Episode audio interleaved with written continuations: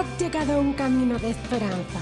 Palabras que fortalecen, afirman y establecen el propósito de Dios. Un camino de esperanza es una vida con Jesús.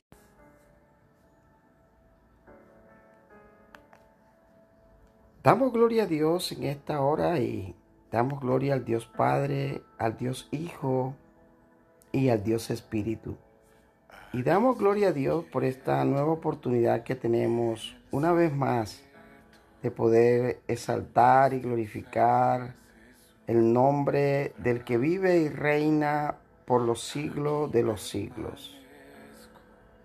Saber que su amor y su misericordia se han abierto una vez más delante de su creación. Hoy podemos ver las promesas de Dios, el cumplimiento de las promesas de Dios en nuestras vidas. La palabra de Dios está llena de muchas promesas para el hombre, para aquellos que confían, para aquellos que creen en el Dios eterno, para aquellos que han confesado a Jesús como Rey y como Señor. La palabra de Dios en el libro del profeta Isaías en el capítulo 55, en el verso 2, Dios hace una pregunta y dice, ¿por qué gastáis dinero en lo que no es pan? Y su salario en lo que no satisface. wow. Parece que esta pregunta que hace Dios a través del profeta Isaías a Israel estuviera específicamente hecha para este tiempo. Y Dios hoy nos pregunta, ¿por qué gastan dinero en lo que no es pan? Y su salario en lo que no satisface. Y sigue diciendo, escúchenme bien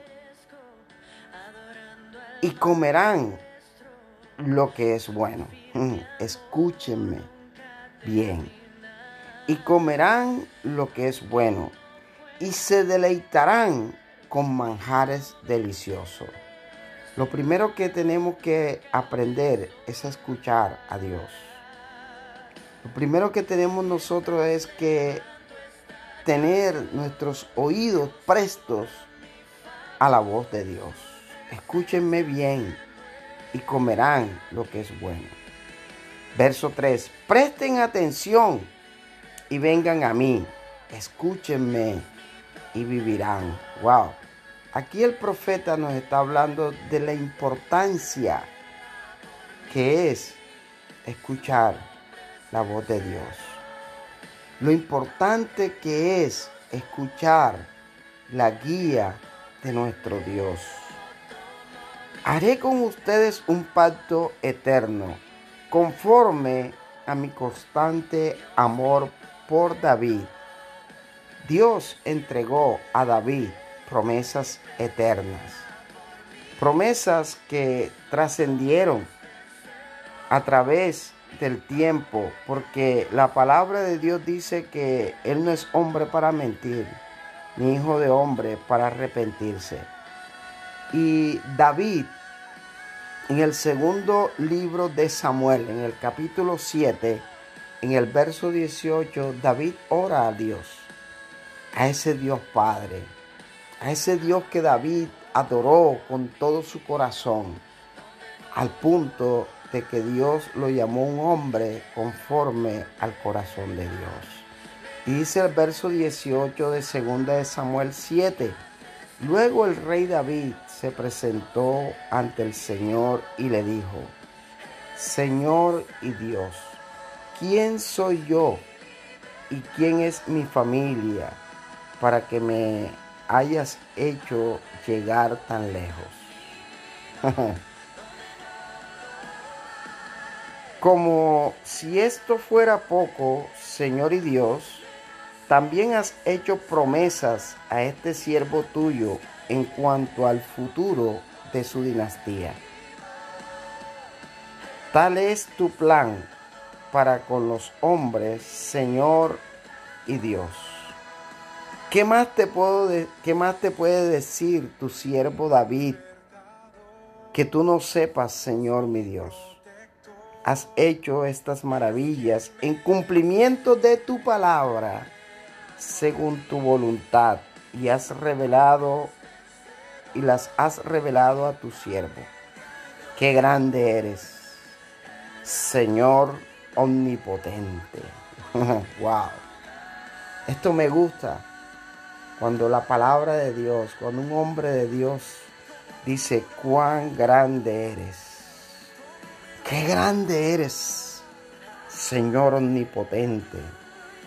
Nosotros mismos hemos aprendido que no hay nadie como tú y que apartes de ti no hay otro Dios. Aparte de ti no hay otro Dios. No hay otro Dios tan grande como tú. No hay otro Dios tan poderoso como tú.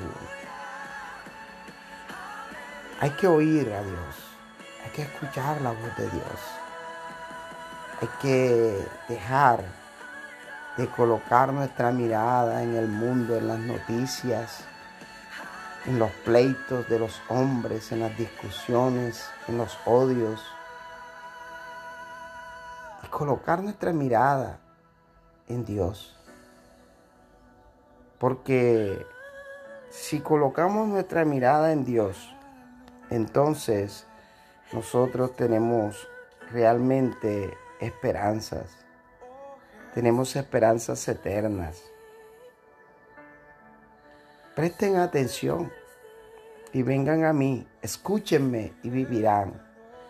Esto nos garantiza la vida. Y no solamente esta vida, sino la vida eterna. Presten atención y vengan a mí y vivirán. Y haré un pacto eterno con ustedes. Un pacto de amor. Un pacto de misericordia. Mire, ese pacto se cumplió en la cruz del Calvario. Ahí Cristo selló con su propia sangre la palabra del Dios eterno.